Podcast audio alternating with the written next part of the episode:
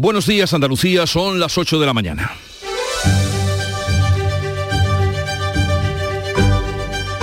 En Canal Sur Radio, La mañana de Andalucía con Jesús Vigorra.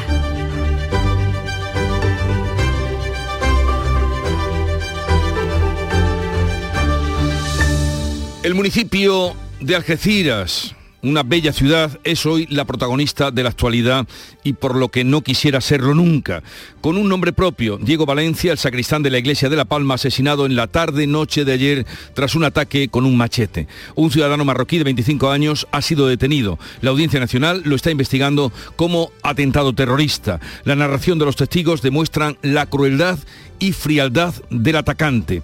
El detenido entró pasada las seis y media de la tarde en la capilla de San Isidro y gritando a favor del Islam, una hora más tarde regresó vestido con una chilaba y con un machete agredió al párroco que está herido y a continuación se dirigió a la cercana iglesia de La Palma donde agredió a Diego Valencia que murió tras el suceso. Los políticos, las autoridades y las comunidades católicas e islámicas han condenado los hechos. El pueblo de Algeciras podrá mostrar su dolor a las 12 de este mediodía en la concentración convocada por el ayuntamiento precisamente en la Plaza Alta. Esta noticia ha eclipsado a todo lo demás y hoy seguiremos también pendientes de la investigación, pero también de la evolución de los cuatro heridos. De última hora, acabamos de conocer que un hombre de 70 años ha muerto en un incendio en Sevilla. No ha podido escapar de las llamas porque tenía movilidad reducida. Ha ocurrido en la primera planta de un edificio de la calle Puerto Rico en el polígono norte. De estas y otras noticias, enseguida les ampliamos la información, pero antes el tiempo. La mañana de Andalucía.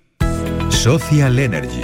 La revolución solar ha llegado a Andalucía para ofrecerte la información del tiempo. Hoy tenemos cielos poco nubosos, aumentando a nubosos durante todo el día, sin descartar precipitaciones débiles y ocasionales a partir ya de la próxima tarde en las sierras del interior de Andalucía y en el área del estrecho. También de nieve, esas precipitaciones por encima de los 600 metros. Temperaturas sin cambios o en ligero descenso, con heladas en el interior, en general débiles y vientos del oeste o bien del norte. Este 2023 escribe tu propia historia con Social Energy. Toma la mejor decisión del año e instala paneles solares de primeras marcas con hasta 25 años de garantía. Ahorra hasta el 90% de tu factura de luz e ilumina tu hogar noche y día con nuestras baterías. Pide tu estudio gratuito y aprovecha las subvenciones disponibles 955 44 11 11 y socialenergy.es. La revolución solar es Social Energy. En Canal Sur Radio, la mañana de Andalucía con Jesús Bigorra. Noticias. Les contamos los últimos detalles del atentado yihadista en Algeciras, en el que un eh, joven solitario ha matado a un sacristán y ha dejado cuatro heridos tras atacar dos iglesias. El presunto agresor está detenido a la espera de pasar a disposición judicial. Pero antes vamos a hablar con la ministra de Transportes, Raquel Sánchez, que hoy precisamente interviene en Algeciras en las jornadas de industria que ha convocado y que ha organizado la UGT. Y esta tarde va a visitar la estación del AVE de Antequera, la flamante estación que ayer se inauguraba en los primeros trenes que llegaban y que este miércoles comenzaba a operar con 22 trenes diarios. Ministra de Transporte, Raquel Sánchez, buenos días. Buenos días, ¿qué tal? ¿Cómo, cómo estáis? La verdad es que es un día, un día triste, desde luego. Fíjese, eh, ministra, qué día eh, para ir a Algeciras, como usted tiene previsto y, va dentro, no sé si está ya camino de Algeciras o, va a salir o, ha llegado. Pues justo cuando acabe esa llamada iré, iré hacia Algeciras y, desde luego pues también mis primeras palabras para manifestar mi, tristeza y también evidentemente la, condolencia a los familiares de, Diego y también el deseo de la pronta recuperación de, Antonio también, el, sacerdote y, los, y el resto de heridos que, que de verdad, pues en fin, ¿no? Un hecho como este nos conmueve a todos y, esperar, ¿no? Que, que, se puedan esclarecer las, las causas y, desde luego, en fin, que confiemos en las fuerzas y cuerpos de seguridad del Estado, pero desde luego un día muy triste, como decía al principio. Pues sí, gracias por sus palabras. Un día que en principio eh, usted venía por el sur para eh, noticias o para vivir acontecimientos muy distintos a lo que hoy se va a encontrar en Algeciras. Bueno, ministra, usted eh, estuvo ayer en Sevilla firmando el convenio para el tramo norte de la línea 3. el metro lleva ya mucho tiempo aguardando tiempo en Sevilla. será en el 30 cuando comienza a rodar ese raíz de ese convenio que usted firmó ayer, eh, ¿usted da garantías de que eh, no, se, no habrá más plazos que los ocho años que se han comprometido? Bueno, desde luego esa es nuestra previsión y, nuestra voluntad firme es la de cumplir los plazos y, los términos. Sí que es cierto, pues que, en fin, ¿no? Estamos hablando de una obra y una infraestructura y a veces se pueden presentar, eh, pues en fin, imprevistos, pero que no tenemos que pensar que sea así. Por lo tanto, la, la voluntad es esa la garantía de que el Gobierno de España va a aportar pues la mitad de la financiación de esa, de esa obra, ¿no? que quiero recordar que son 1.300 millones de euros, de los cuales aporta el, Gobierno la mitad, 650 millones de euros, pues en fin, ¿no? el convenio recoge esos términos y, el gobierno de España garantiza que va a ser así, ¿no? Por lo tanto, yo creo que es una muy buena noticia, como tú decías, ¿no? Desde hacía muchos años esta era una, infraestructura muy demandada por los sevillanos, por las sevillanas. Yo por la tarde tuve la oportunidad de estar también en el barrio de, Pino Montano, un barrio de los años 70 y, desde luego podía ver ¿no? la, cara de satisfacción de, de los vecinos y vecinas que van a ver realidad, ya hecha realidad pues en fin, ¿no? Un, sueño que tenían desde hacía mucho, mucho tiempo. Sí, porque las primeras obras que empezaron del metro de Sevilla es que, eh, ministra, no había usted ni nacido cuando empezaron aquellas obras. Pero en fin, eh, esperemos. No creo, no creo, quizás sí que había nacido. ¿eh? No sé, no sé, yo creo que no. Bueno, ya que usted va para Algeciras, supongo que algo tendrá que decirnos sobre el tan solicitado como demandado y necesario corredor ferroviario de Algeciras. Bueno, pues desde luego que estamos trabajando, desde luego somos conscientes de, la necesidad de, desarrollar ese, corredor ferroviario que forma parte, ¿no? El eje central del corredor atlántico y, mediterráneo y que además, pues eh, evidentemente también forma parte de esa autopista ferroviaria eh, desde Algeciras hasta Zaragoza, que tiene que hacer posible, pues, eh, que subamos las mercancías, el transporte de mercancías, las subamos al tren que es el medio de transporte más, más sostenible y que por lo tanto necesitamos avanzar eh, también rápido ¿no? para, para, poder cumplir nuestros compromisos y, es muy importante, es una inversión muy, muy, muy destacable. Estamos trabajando en esa línea, queremos presentar también un, plan director y eso lo anunciaré hoy, ¿no? Pues para poder tener ¿no? una planificación mucho más rigurosa de todas las actuaciones que, que se tienen que, que llevar a cabo, ¿no? Pero pero también quiero decir ¿no? que estamos que estamos actuando ¿no? en ese en ese en ese corredor que estamos en esa fase de electrificación del Bobadilla Algeciras pero también no acometiendo eh, obras de, mejora de, de, la línea y que, y que en fin no que para nosotros es una absoluta es una absoluta prioridad. Pero, ministra, en el Bogadillas Algeciras, ya que lo nombra usted, ahí un día sí y otro también hay problemas. Eh, cuando no es por la electrificación, eh, son por otros, pero hay continuos problemas en esa línea. Bueno, pues como ya le decía, ¿no? Es, verdad que, que, estamos actuando para, para mejorar esa línea. Es verdad que también cuando se acometen obras de mejora, de mantenimiento, de inversión, pues muchas veces hay afectaciones en, los servicios y eso es verdad que es molesto, pero, pero en fin, ¿no? Contribuyen a la mejora en definitiva del, servicio, ¿no? Pero, pero yo ya le digo, somos absolutamente conscientes de, la necesidad, ¿no? De, de acometer lo antes posible todas las inversiones que, que tenemos comprometidas, eh, no solo para que dejen de haber esas incidencias, sino para que podamos hacer posible, ¿no? De una vez por todas y hacer realidad, pues esa, esa mm, completa realización de, ese corredor de, de Bobadilla, Algeciras, ¿no? Esa parte pero sobre todo que suponga el impulso de, esa autopista, esa autopista ferroviaria. Otro asunto, ministra, ya que hoy nos atiende y Andalucía es muy grande, eh, ¿cuándo va a llegar el AVE Almería? Bueno, pues eh, saben ustedes que que nosotros estamos también trabajando con un calendario intenso. Nuestra intención es que la conexión total desde Almería hasta, hasta, hasta la frontera francesa, como parte también del corredor mediterráneo, esté lista en el 2026. Estamos actuando también ¿no? en, esas, en esas obras de, del AVE Almería y por lo tanto, en fin, ¿no? vamos cumpliendo nuestros objetivos, vamos cumpliendo nuestros compromisos y, me gustaría decir ¿no? que, hemos avanzado mucho y en Andalucía también, ¿no? En, la implantación de la alta de la alta velocidad y que estamos siguiendo esa secuencia lógica, pero como ya le decía, pues eh, nos planteamos esos esos términos para tener, ¿no? materializado ese ¿no? ese tramo y del, corredor mediterráneo, pero por lo tanto también la llegada del área Almería.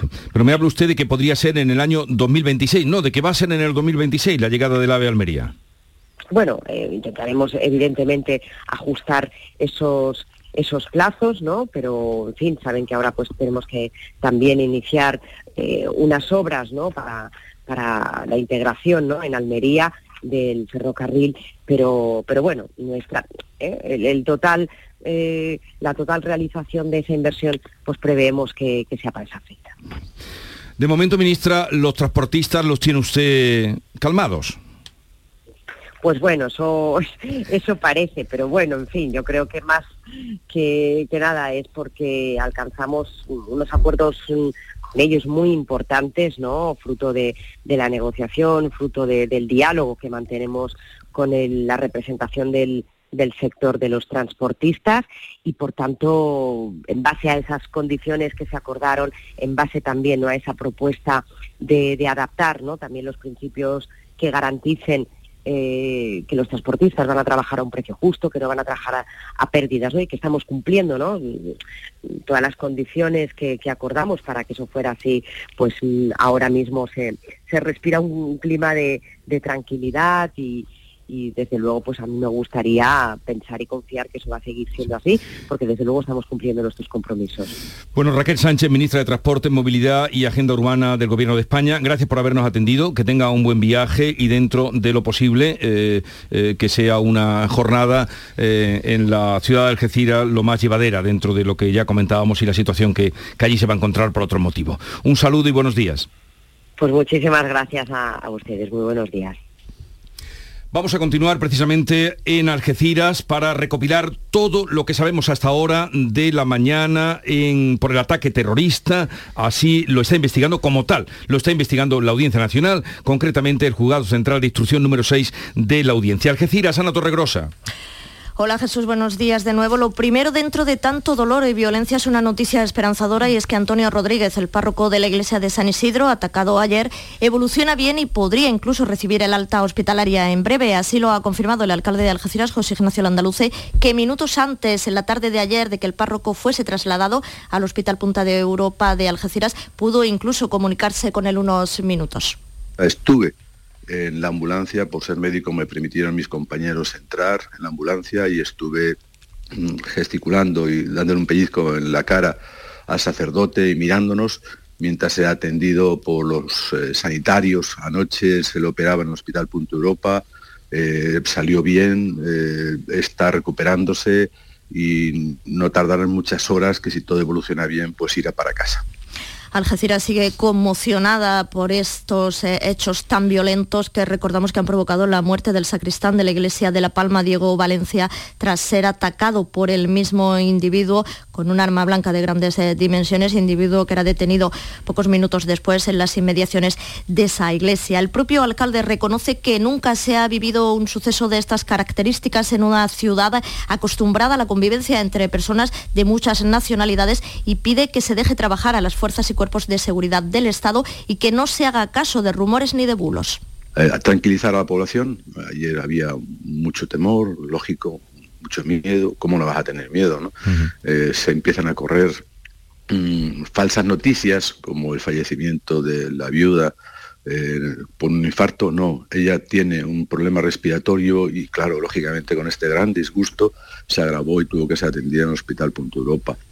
La Audiencia Nacional investiga los hechos como un presunto caso de ataque terrorista. La Unión de Comunidades Islámicas del Campo de Gibraltar ha manifestado su profundo dolor y tristeza por lo que ha calificado como vil y cobarde ataque terrorista a las 12 de este mediodía, concentración ciudadana para mostrar la repulsa de toda la ciudadanía del campo de Gibraltar, no solo de Algeciras, y el apoyo, la solidaridad, el calor de los algecireños y campo gibraltareños hacia la familia, sobre todo de Diego Valencia, el sacristán fallecido tras ser atacado por este individuo detenido que permanece en dependencias policiales. Informó Ana Torregrosa desde Algeciras, donde se encuentra en la Plaza Alta, que es el centro vital de la ciudad, nuestro compañero José Manuel de la Linde. ¿Cuál es el ambiente a esta hora? ¿Cuándo amanece eh, la vida en la ciudad? José Manuel.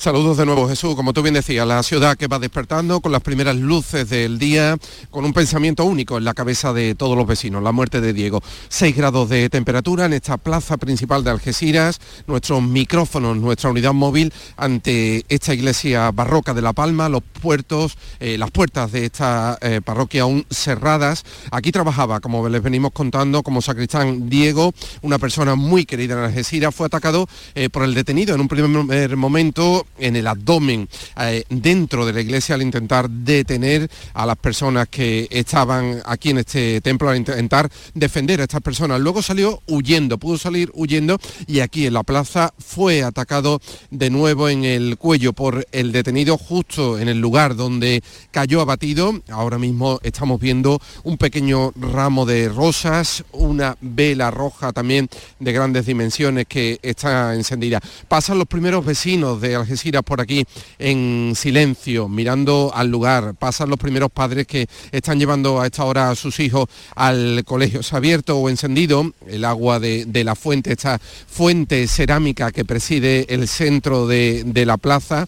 Y, bueno, pues justo enfrente está también la ermita, la ermita de la Virgen de Europa que sí acaba de, abrir sus puertas. Recordemos que el detenido, después de atacar al sacristán de la parroquia de La Palma, intentó también entrar en esta ermita de la Virgen de Europa, aunque no lo logró porque sus puertas estaban cerradas. Hay una enorme presencia policial también en torno a esta plaza, en núcleo de la ciudad de Algeciras. Las banderas vemos que ondean esta mañana a media hasta, Algeciras está de luto y hoy sus vecinos van a mostrar aquí su repulsa con una concentración justo al mediodía reacciones se han producido, se vienen produciendo. Eh, escuchábamos la de la ministra de Transportes ahora mismo, el presidente de la Junta, Juanma Moreno, ha condenado enérgicamente el crimen, Paco Ramón. Terrible y desgarrador han sido las palabras que ha utilizado el presidente andaluz para referirse al asesinato del sacristán y el ataque al sacerdote eh, que ha resultado herido en Algeciras. Pero a la vez Juanma Moreno ha pedido prudencia porque se están investigando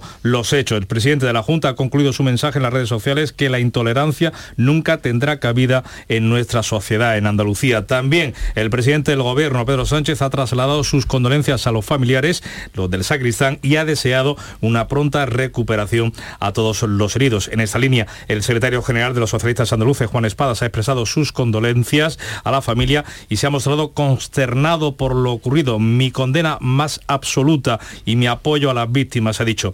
El líder de Vox, Santiago Bascal, ha, mandado su pésame a la familia del sacristán asesinado y ha aprovechado para arremeter contra el islamismo asegurando que unos les abren las puertas, otros los financia y el pueblo lo sufre. De hecho, Vox ha convocado hoy una rueda de prensa con Manuel Gavira, el portavoz del Grupo Parlamentario de Andalucía, frente a la Iglesia, donde se han producido esos hechos. La Iglesia y la comunidad musulmana también han condenado el atentado. Ana Giraldez. El secretario general de la Conferencia Episcopal, Francisco César García, ha expresado su dolor por el presunto ataque terrorista.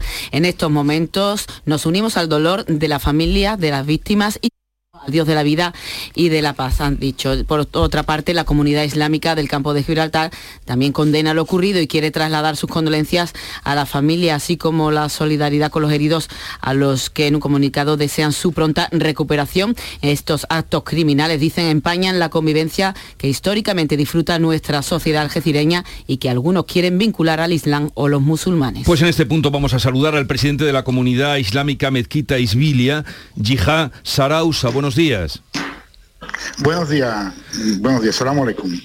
Mm, díganos usted cómo han vivido eh, usted y la comunidad a la que pertenece y su entorno estos sucesos trágicos de Algeciras. pues con sorpresa y consternación, porque evidentemente es un acto que mm, es condenable y es repudiable por todo y, por supuesto por la comunidad islámica en especial. Y, en fin, a raíz de, de, esta detención, de esta investigación que se abre, ¿cuál sería su eh, recomendación? Bueno, ante todo reitero nuestra condolencia a los familiares y, y deseo de pronta recuperación de los heridos y mm, como mm, hemos sido habitual, condenamos y repudiamos cualquier relación con unos actos viles y cobardes, como lo que han acontecido anoche en Algeciras, relacionarlo con el Islam o con la comunidad islámica que tan ajena es a esto a estos a, estos actos precisamente.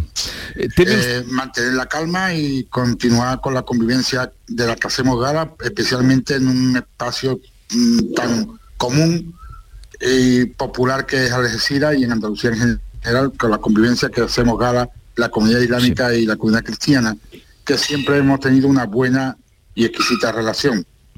¿Teme usted que se pueda eh, romper esa convivencia, la calude y esa relación? La sociedad algecireña y andaluza es una sociedad madura y sabe mm, relacionar cada cosa en su sitio y, y desvincular unos hechos que evidentemente están perturbando la tranquilidad y no, mm, pero precisamente hay algunos actores de la vida pública que parecen querer sacar partido creando un discurso de enfrentamiento que nunca ha existido y que por supuesto nosotros rechazamos. Yihad Sarausa, presidente de la comunidad islámica eh, de la mezquita Isbilia, gracias por estar con nosotros. Un saludo y buenos días. Gracias a usted.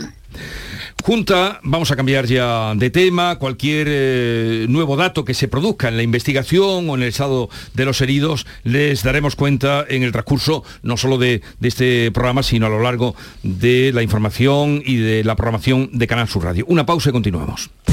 La mañana de Andalucía. Dicen que detrás de un gran bote del Eurojackpot hay un gran millonario. Esto, ¿y detrás de un gran millonario? Pues que va a haber un... Ahora Eurojackpot, el mega sorteo europeo de la 11, es más millonario que nunca. Este viernes, por solo 2 euros, bote de 93 millones. Eurojackpot de la 11, millonario por los siglos de los siglos. A todos los que jugáis a la 11, bien jugado. Juega responsablemente y solo si eres mayor de edad. En Canal Sur Radio, la mañana de Andalucía con Jesús Bigorra. Noticias. Junta de Andalucía y Sindicato Médico Andaluz han llegado a un acuerdo que desconvoca el paro anunciado para mañana viernes en la atención primaria. Beatriz Galeano. Se limita el número de citas por la mañana a 35, 25 en el caso de pediatría. Para evitar la sobrecarga habrá consultas incentivadas para los médicos por la tarde. La consejera de Salud, Catalina García, agradece el esfuerzo a los sanitarios. La escuchamos. ¿No tenemos ese corte, ese testimonio? Bueno. Eh, ahora, este acuerdo, Jesús, deberá ser ratificado en el plazo de un mes por el resto de organizaciones que forman la Mesa Sectorial de Salud que tiene previsto reunirse hoy. Bueno, vamos a escuchar el corte al que aludías, Bea, en un momento. Tenemos que llegar a estas medidas a tener que trabajar profesionales por la tarde por el déficit de profesionales. Y yo vuelvo a pedir a, al Ministerio, a la ministra, a Darias, que convoque un comité, eh, un consejo interterritorial extraordinario urgente. Pero resulta, eh, estuvo aquí la, el lunes la consejera y precisamente apuntaba que se continuaran con las mascarillas, pero el gobierno eliminará la obligación de llevar mascarillas en el transporte público esta misma semana o la que viene. Al menos eso ha dicho Fernando Simón. Pues sí, lo ha dicho el director del Centro de Coordinación y Alertas Sanitarias del Ministerio de Sanidad, Fernando Simón, durante una mesa redonda en Zaragoza. Esto es lo que ha dicho. No sé si será la semana que viene o la siguiente, pero es, entiendo que en, en un plazo muy corto probablemente se retirará del uso obligatorio en los medios de transporte, pero el mensaje no es vamos a retirar las mascarillas, el mensaje es la población ahora mismo tiene que ser mucho más responsable. Hasta ahora el Ministerio no había querido dar fecha o poner fecha a la espera de ver cómo evoluciona la última ola de COVID procedente de China. Desde la Junta de Andalucía, la portavoz del Comité de Expertos Inmaculada Salcedo ha rechazado, lo hacía esta misma semana, eh, las mascarillas que se quiten ahora del transporte público, dice por la explosión de contagios de otros virus respiratorios, además del coronavirus. No creemos que sea el mejor momento. Estamos rodeados de virus respiratorios que se transmiten todos por gotas, ¿no? La gripe, el virus respiratorio sincitial, metanomovirus y el COVID, por supuesto. Todo esto se transmite por gota. Entonces, quitar ahora las mascarillas en plena hora de frío, pues no nos parece el mejor momento. Era lo que decía Inmaculada Salcedo esta misma semana en la mañana de Andalucía. Bueno, eh, el presidente de la Junta va a inaugurar hoy en Málaga el Museo del Videojuego, otro museo más en Málaga. María Ibáñez. Así es, se encuentra en el edificio de la Plaza del Siglo, en pleno centro histórico de nuestra ciudad, y nace con la ambición de convertirse en pocos años en el segundo más visitado de la provincia. El museo tiene entre sus objetivos ayudar a los jóvenes a acercarse a la tecnología y al mundo de la programación de una forma amable. Vamos a escuchar al responsable del grupo Kaiju que va a gestionar este museo, se llama Javier Ramos. Nosotros lo aspiramos a ser un referente internacional. ¿Por qué decimos esto? Todos los museos que hay a nivel internacional, ninguno tiene las características que tiene nuestro museo con una visión de pasado, presente y futuro de los videojuegos. El futuro, hablamos de metaverso, hablamos de XR, hablamos de VR, hablamos de todas las tecnologías que están por venir, que vamos a tenerla en el museo. Es una iniciativa de la Diputación en la que se han invertido 2 millones de euros. Las principales casas de videojuegos del mundo han querido estar presentes en este museo. Desde Jaén, la consejera Patricia del Pozo, la consejera de Educación, ha hecho especial hincapié en la formación profesional para resolver la falta de mano cualificada que padecen las empresas. Y un ejemplo de ello es lo que está pasando en las autoescuelas de Almería que están al borde del colapso por falta de examinadores. Hay alumnos que esperan hasta un año para poder sacarse el carnet de conducir. María Jesús Recio. En Almería hay más de 4.600 alumnos a la espera de realizar el examen práctico para obtener algún tipo de permiso de conducir. Lo denuncia la Asociación Provincial de Autoescuelas. Asegura que esta situación pone en jaque a decenas de empresas. No pueden dar clase, despiden a trabajadores o echan el cierre. ¿Cuál es el problema? Que no hay examinadores suficientes. Piden al Gobierno central más personal e incluso una partida económica extra para que los funcionarios actuales puedan examinar más tardes a la semana. Hay alumnos, algunos futuros conductores profesionales, que llegan a esperar un año tras superar el teórico pierden oportunidades de empleo y pagan la convocatoria del examen por anticipado. Hay autoescuelas que presentan examen solo a cuatro alumnos al mes. Pues hoy vamos a conocer precisamente la encuesta de población activa, radiografía del cuarto trimestre de 2022. La anterior, la del tercer trimestre, dejó 20 millones y medio de ocupados y una tasa de paro del 12%. La compañía CEPSA, Nagas Renovable y Alter Enersum van a construir una plana, una planta de hidrógeno verde en Palos de la Frontera. La instalación estará operativa dentro de dos años y contará con una capacidad de electrolisis de 200 megavatios. Es una producción que se va a destinar a abastecer en la industria, como explica el responsable del área de hidrógeno verde en CESA, Joaquín Rodríguez. Producir hidrógeno verde que a su vez va a alimentar pues a los procesos industriales, a la producción de combustibles renovables y por lo tanto descarbonizar no solamente a la industria, sino también a las compañías que utilizan esos combustibles renovables en el transporte. CEPSA tiene previsto invertir en los próximos años más de 3.000 millones en producción de hidrógeno verde en la provincia de Huelva. Seguimos en Huelva porque los vecinos del Portil han hecho balance de los últimos daños del temporal Sonia Vela. Sí, eh, del Portil de Nuevo Portil y cuantifican estos daños en dos millones y medio de euros. Para solucionar la acusada pérdida de arena en las playas, que se agrava año tras año, hay que construir espigones, subraya el vicepresidente de la Asociación de Vecinos Portileños, José Luis Velasco. Ahí en esa orilla que es la que está perdiendo arena, pues poner unos elementos de contención, como pueden ser tres espigones pequeños, y rellenarlo de arena con la arena que está taponando el río. Los vecinos destacan que la consecuencia directa de la desaparición de las playas del Portil y de Nuevo Portil es el escaso interés turístico que tiene ahora la zona y esto deriva, insisten, en enormes pérdidas económicas para los negocios locales.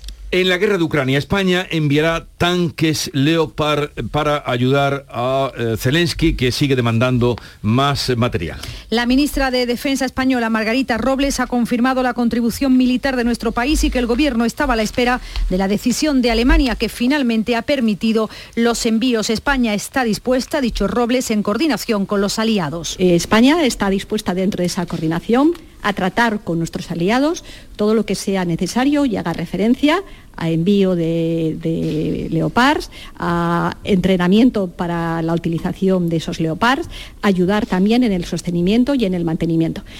La ministra de Derechos Sociales y líder de Podemos, Ione Belarra, se ha mostrado contraria a la decisión adoptada por el Ejecutivo, del que forma parte porque, a su juicio, el envío de estos eh, tanques a Ucrania supone contribuir a la escalada bélica. Que el despliegue de los Leopard solo contribuiría a la escalada bélica y podría tener una respuesta imprevisible y muy peligrosa por parte de Rusia.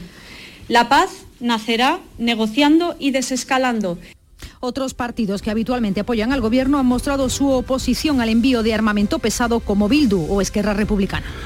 Pues este asunto lo trataremos a partir, bueno, mm, después de las ocho y media con el general de división Dávila Álvarez para saber qué importancia tienen este tipo de tanques. Llegamos así a las ocho y media, tiempo ahora para la información local.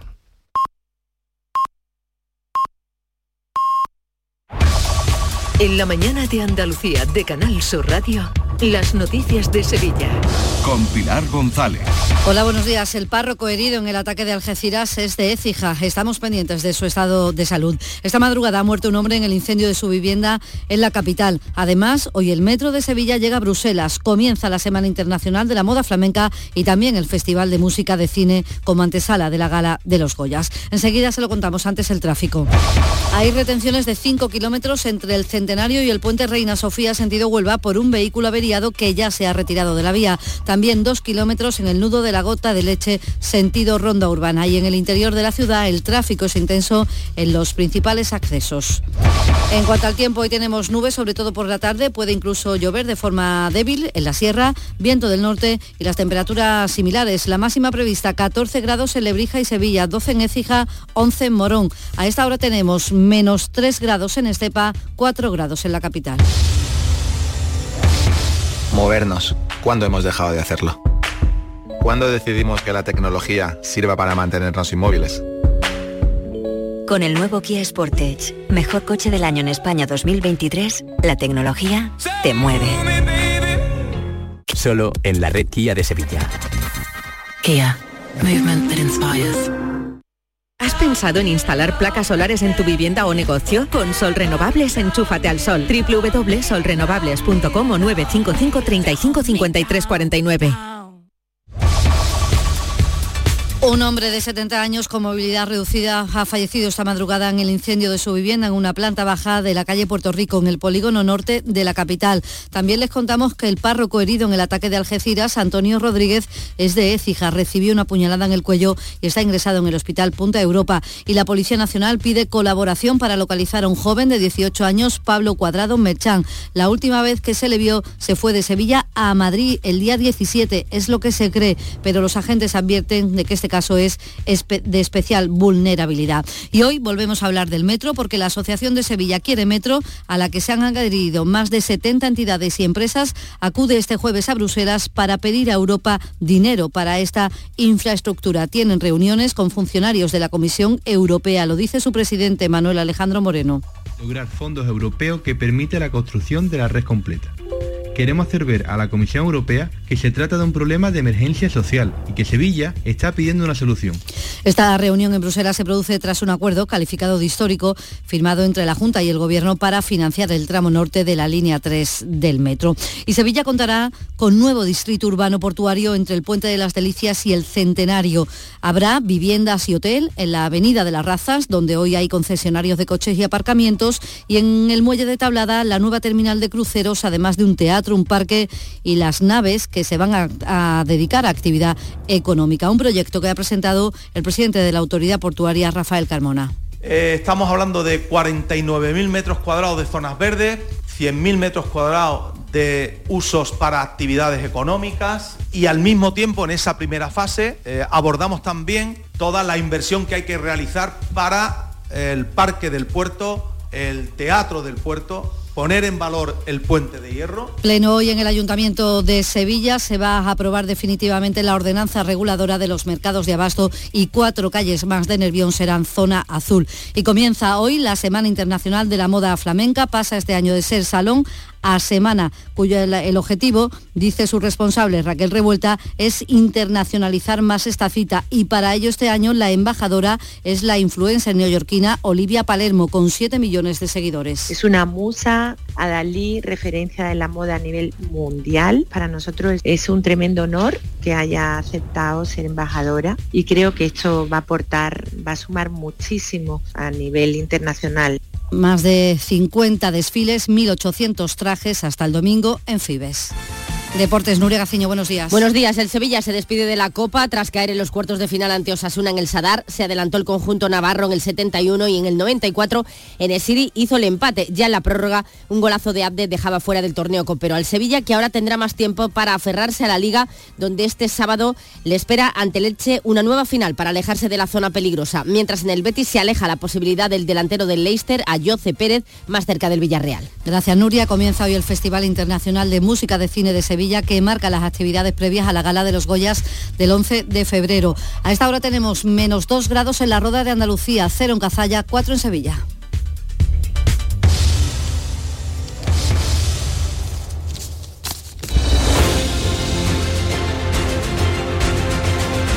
...8.35 minutos de la mañana, enseguida abrimos tertulia de actualidad con Amalia Bulnes, con Héctor Barbota y con Silvia Moreno y también saludaremos al general Rafael Dávila Álvarez con el que vamos a conectar en un momento.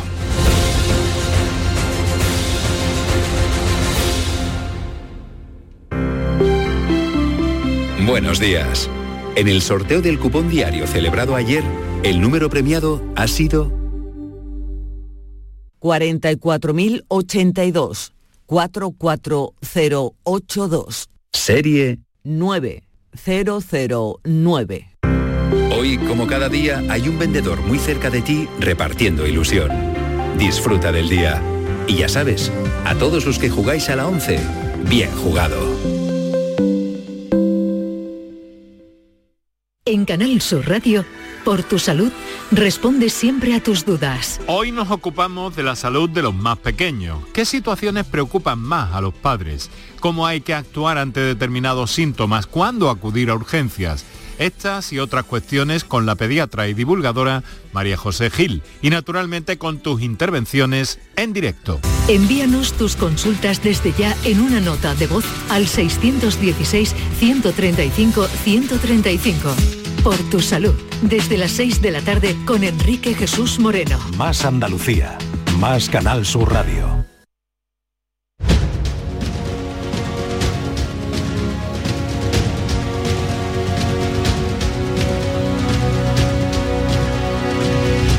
La mañana de Andalucía con Jesús Vigorra. Y hoy con Silvia Moreno del diario El Mundo. Buenos días, Silvia. Muy buenos días. ¿Qué tal estás? Muy bien. ¿Cómo está la calle? Frío, mucho frío. ¿Has venido en moto? Atasco de Tucson, de coche, frío. Pero tú en tu motito, Yo en la motito, eres yo- una atrevida. Yo soy una fiel a la moto. Eres una atrevida. Ah, Amalia Bulnes, ¿Qué tal? Muy buenos días. el del país. Buenos días, Amalia. Tú has venido andandito. Yo siempre vengo andando, ¿Y, sí, cómo está? Pues mira, con tres grados que marcaba el termómetro del puente, pero muy agradable. La verdad es que se ve como ese río. Hay que decirles a los oyentes que no están en Sevilla que cruza- hay que cruzar el, el Guadalquivir para venir a las instalaciones de Canal Sur Radio.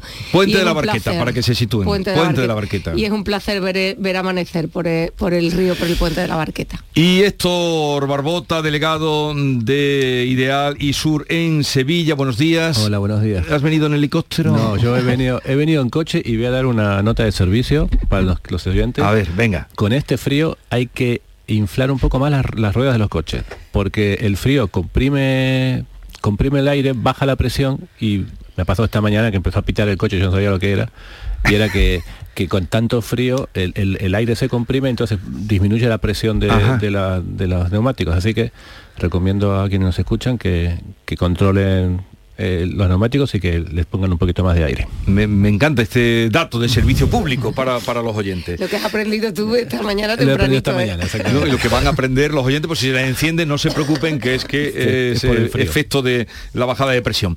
Bien, eh, en un momento conectaré con el general de división retirado ya, Rafael Dávila Álvarez, porque queremos saber, eh, no sé si lo sabéis vosotros ya, qué importancia es la de los tanques eh, Leopard, aunque dicen los militares militares que no se debe decir tanques, sino carros de combate. Blindados, no, yo les O- digo o de combate. blindados, no, Eh, carros- o, o carro de combate. Porque claro, ahora mismo todo el mundo habla con una em, normalidad de, de los eh, Leopard como si fueran a solucionar ya eh, la guerra en cuanto que entren en acción. Es, es- es en cierta medida un- una pena ¿no? que, la, que, que las cuestiones bélicas se hayan convertido en parte de nuestra cotidianidad ¿no? y que para estar medianamente informado uno tenga que saber el alcance de los misiles, la, la diferencia entre un tanque y un vehículo blindado y la importancia de, en fin, de- del armamento, ¿no?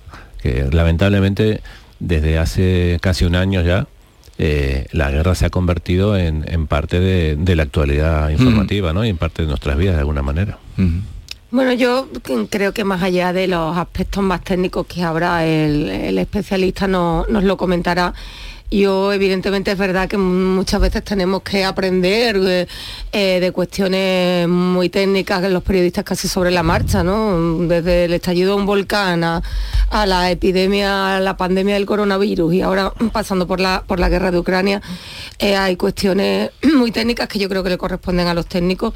Yo creo que aquí la importancia es estratégica y, y política la decisión de Occidente con Europa y Estados Unidos pues de, de enviar eh, blindados a, a Ucrania y, y, bueno de eh, esa sensación de que entramos en una nueva fase Mm. en la guerra de Ucrania que bueno que no sabemos ahora mismo la deriva la deriva que va que va a tener no eh, cómo va a reaccionar Sí. Putin ante, ante esta ofensiva No, y luego internamente esto también tiene mucha trascendencia porque si recordáis España, el gobierno de Pedro Sánchez en abril ya anunció que iba a, men- iba a enviar eh, más armamento, iba a envi- a enviar incluso carros de combate. Aquello eh, cuando Ucrania pedía lo que el gobierno español había, eh, había prometido, pues tuvo que salir la ministra Robles en verano diciendo que bueno, que, que a ver, vamos a esperar un poco. Y ahora, ya que Alemania ya Sí. ha dicho que sí, que él- se van a enviar los carros de combate, pues España eh, se suma al- a la comunidad internacional y a los envíos que están haciendo, pero internamente al gobierno de Pedro Sánchez ya hemos visto cómo los socios, la parte morada de Unidas Podemos, pues bueno, están pidiendo explicaciones y no está muy de acuerdo con, con este, con este envío. Así que dentro de España esto traerá consecuencias en los próximos días. Bueno, vamos a dejar este asunto por si podemos, porque habíamos quedado con el general para que nos eh, diera eh, alguna información eh, superior a lo que com- podemos comentar nosotros y vamos a la noticia que desde anoche es la que nos ha conmovido a todos, la principal noticia y esa actuación de este joven marroquí de 25 años que acabó con la vida de un señor que ejercía sacristán, tenía también una floristería porque de ser sacristán no se comen. Eh, y estos, eh, esta noche trágica de, de Algeciras, no sé qué, qué impresión Sí, os ha causado. parece además mm, lamentando muchísimo eh, la muerte, el asesinato de- del sacristán. Parece además que iba eh, dirigido el ataque a- al párroco que, que anoche hablaba absolutamente conmovido de, bueno, entendiendo que el ataque iba dirigido a él y, y- le cogió por medio a este señor. Bueno, mm, antes de nada, a mí sí me gustaría decir, yo he tenido pues la oportunidad de pasar mucho tiempo en Algeciras de- mm, y de, de constatar que, bueno, que esa ciudad Algeciras es un ejemplo de convivencia entre culturas, que allí es absolutamente extraordinario un, incidente de, de este tipo. Eh, por lo tanto, yo creo que hay que apelar a la prudencia. Estamos en plena investigación en las primeras horas posteriores al, al suceso. Aún no sabemos si, si era un lobo solitario, como le llaman, o, actuaba por indicación de algún tipo de, de organización, pues si además de su radicalidad, pues también tiene algún tipo de perturbación eh, mental. Son, yo creo, las fuerzas de seguridad del Estado y la audiencia ya las que están trabajando y, y hay que ser muy prudente condenando y, y repudiando este tipo de, de acciones que además pues nos colocan de nos colocan en el foco nacional e internacional de una manera muy muy fea ¿no? esta mañana estaban Sí. repasando en la radio los titulares de prensa internacionales y estamos en primera plana en el correo de la Sera, es lógico. Es absolutamente lógico y así debe ser porque yo creo que no hay que quitarle ni un ápice de importancia a lo que ha pasado pero bueno hay que hay que ser cautos y esperar a ver las investigaciones que luz arrojan a, a esto Bueno, en, en este asunto, eh, España, si al final las investigaciones y las pesquisas confirman que ha sido eh, el ataque de un lobo solitario, sería el primer caso de estas características que ocurre en una ciudad española. Pero si os fijáis, eh, tanto en Alemania como en París, como en otros países de la. Unión Europea, casi todos los días, casi todas las Ujú. semanas tenemos noticias de algún ataque Sí. de este tipo en un mercado de flores, en un en medio de la calle y entonces pues bueno, desgraciadamente eh, el terrorismo presuntamente, si es terrorismo islámico, los lobos solitarios que se ra- radicalizan en su en sus lugares de residencia, pues bueno, a- están dispuestos a cometer este tipo de, de atentados si, si las investigaciones de la Audiencia Nacional y de los cuerpos y fuerzas de seguridad eh, del Estado confirman este extremo. Aunque no haya ocurrido un ataque de estas características en España, eh, sí que la policía y la Guardia Civil están muy pendientes de este asunto y desde el 11M hacia acá Sí, ha habido sería- unas 200 detenciones. Sí. Bueno, tu Se- periódico- Estaba vigilado, en concreto sí lo he leído Tu en el periódico. periódico El. Mundo cuenta hoy que la policía vigilaba al magrebí que atacó a los religiosos de Algeciras. A ver, sí, porque El tipo por lo visto era Y- y por- sospechoso. y por qué lo vigilaban? eh, Sí, por- pues por una conducta extraña, perdona Héctor que, que me he colado, eh, por una conducta extraña, lo que pasa no tenía antecedentes penales y bueno, lo tenían una estrecha vigilancia que, um, que no ha servido para evitar el fatal desenlace. No, y la, y policía, lo sé también porque hemos hecho reportajes muy sobre el terreno, la policía y la Guardia Civil tienen su equipo eh, que rastrea los eh, redes, eh, la cosa informática de cómo se pasan información de uno a otro. Son unos equipos muy especializados, muy sofisticados y le siguen la pista a cualquier sospechoso de Lo que pasa es que radicalidad o de cuando alguien quiere hacer algo así es muy difícil pararlo de Sí, alguien de, en de- solitario. de todas formas, eh, y sin querer, digamos, señalar culpas, ni mucho menos en una situación como esta, ¿no? Ya, ya hay quienes se ocupan de ejercer el oportunismo, ¿no? Y lo, lo estamos viendo, igual luego lo comentamos. Eh, el, el alcalde de, de Algeciras, eh, señor Andaluce, llamaba la atención esta mañana Mm. sobre el hecho de, de que hacen falta más medios policiales, ¿no? Y eso están pidiendo. Y, y, digamos, a, a mí me parece lamentable que, que una persona que tenía orden de expulsión y que además estaba siendo vigilada, eh, haya podido tener el margen para poder hacer esto, ¿no? Es verdad que, que es muy difícil cuando alguien quiere hacer daño de este tipo y es verdad que no puede haber un policía detrás de cada sospechoso. Eh, pero es cierto que, que igual debería atenderse este pedido que viene, se viene haciendo desde hace mucho, desde, desde toda esa zona de, de mayor dotación policial. ¿no? Bueno, ahora seguimos hablando de este asunto y de las palabras que esta mañana nos decía el alcalde de Algeciras, porque, eh, como os había anunciado, vamos a saludar a Rafael Dávila Álvarez, general de división retirado, autor del libro El nuevo arte de la guerra. General Dávila Álvarez, buenos días. Muy buenos días, Eh, Jesús, y un placer estar con vosotros. Igualmente por nuestra parte. Queríamos que a tenor de las noticias que, que se están reiterando de cómo mm, pues, mm, los países aliados, Estados Unidos también, van a enviar los tanques Leopard, que usted nos dijera qué importancia, porque claro, se está hablando de ellos como si fueran ya determinantes para el transcurso de la guerra. ¿Qué importancia tienen estos tanques, este tipo de tanques?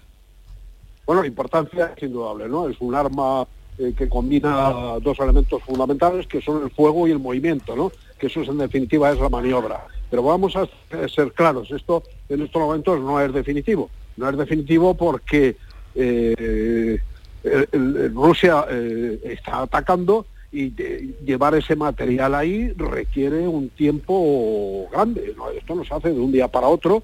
Aunque yo pienso, fíjese lo que le digo, y esto creo que no lo ha comentado nadie, que el planeamiento militar va siempre por delante del planeamiento político. Quiero decir que ha surgido la discusión política de los carros, ¿verdad? pero esto lo llevan preparando eh, los militares hace ya tiempo. Quiero decir que podría ser que hasta las eh, tripulaciones estén ya instruidas. No me extrañaría nada que los plazos se acorten y los carros estén allí de, de lo que nos queremos. ¿Y qué es el siguiente paso? Pues el siguiente paso es la aviación. O sea, carros y aviación sí que podrían ser definitivos. Carros solos en estos momentos no.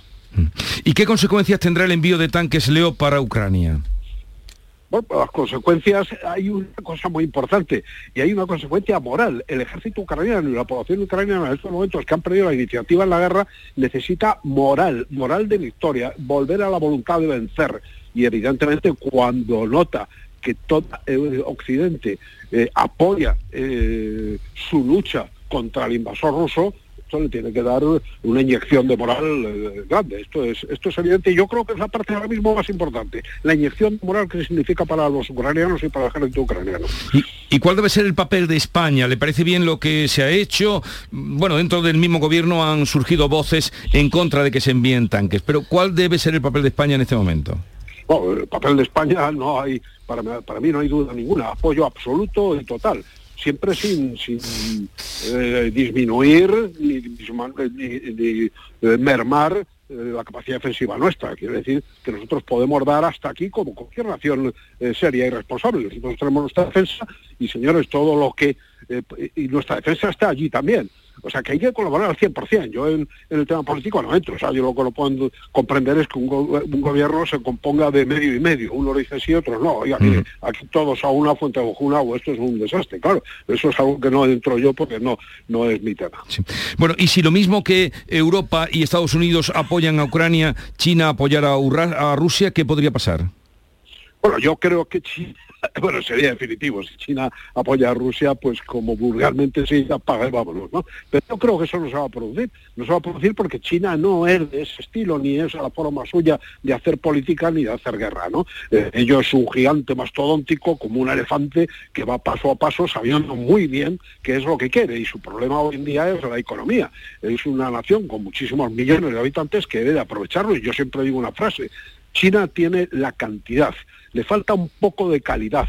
En el momento en que consiga cantidad que ya la tiene y el, la calidad eh, científica y tecnológica, eh, pues eh, va a barrer al, al, resto del mundo, va a ser la, la gran potencia mundial del futuro, sin duda. O sea que la tercera guerra mundial no está por llegar. No, no, la tercera guerra mundial está la tenemos encima. O sea, Europa está atacada, Rusia está en guerra y no olvidemos que, que el Sahel ahora mismo es un polvorín hoy ha estallado por, por, Andalucía precisamente un tema que parece yihadista, ¿no? Pero es que en cualquier caso eso es, es un, una célula dormida y que en cualquier caso puede estallar. O sea, el mundo está en guerra, el Sahel es una... Nosotros tenemos que proteger nuestra frontera sur. Eh, eh, Rusia está atacando. Eh, que, bueno, y luego hay movimientos sociales muy duros y muy peligrosos. ¿Esto cómo le llamamos? ¿Le podemos llamar mini guerra? ¿Le podemos llegar guerra, eh, ¿cómo se llama ahora? Se llaman guerras esto, híbridas, se puede llamar la zona gris. Bueno, mire usted, llámele como le dé la gana, pero esto es una guerra. Bueno, Rafael Dávila Álvarez, general de división retirado, autor del libro Nuevo Arte de la Guerra, gracias una vez más por estar con nosotros. Un saludo un, desde Andalucía. Un abrazo muy fuerte para toda Andalucía, a la que voy a estar dentro de muy poco, en, en eh, este mes de febrero, el día 9 me parece recordar, en Almería, a presentar mi libro en la Diputación y que estoy encantado. Bueno, avísenos, general, que ya daremos cuenta de ello. Un saludo. Un abrazo, un adiós, abrazo muy fuerte, adiós. gracias bueno, no sé si de lo que ha comentado cambiamos de tema, pero eh, tenía un, eh, un, compromiso el general y no podía dejarlo esperar o no lo atendía o, o lo perdía.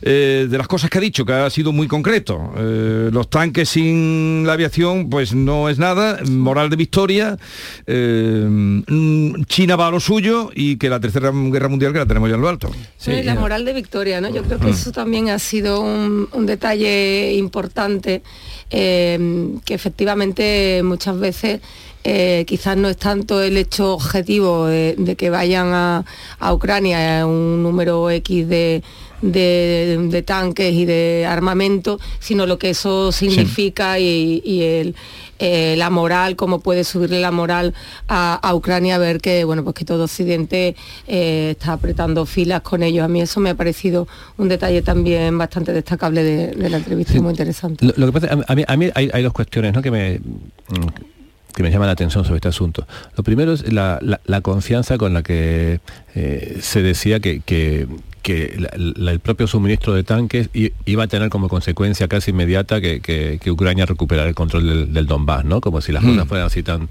Y, yo me imagino que en una guerra intervienen muchísimos factores, no solamente el envío de, de, de determinado armamento. Y, y, en segundo lugar, eh, es verdad, una cosa en la que el general no quería entrar, porque me, parece importante, eh, es que un, un, gobierno no puede tener dos opiniones en relación con, con, la guerra, ¿no? Por más que el gobierno esté formado por dos, tres o cinco partidos diferentes, ¿no? Y yo creo que en, esta cuestión eh, estaría bien que, que eh, como decíamos antes, la, la, parte morada del gobierno eh, cerrara quizás un poco la boca, ¿no? De hecho, yo, entiendo que, a nivel partido, si cada uno está bien que demuestre su, eh, su- sus posiciones, pero estamos en un momento en el que en la propia Europa hay, diferencias, ¿no? Vemos, por ejemplo, eh, la posición del, gobierno de húngaro, que es abiertamente ah, eh, fa- favorable a Putin, la, posición del gobierno polaco, que es totalmente, digamos, por decirlo de alguna manera, la, más belicista a favor de- del apoyo a Ucrania.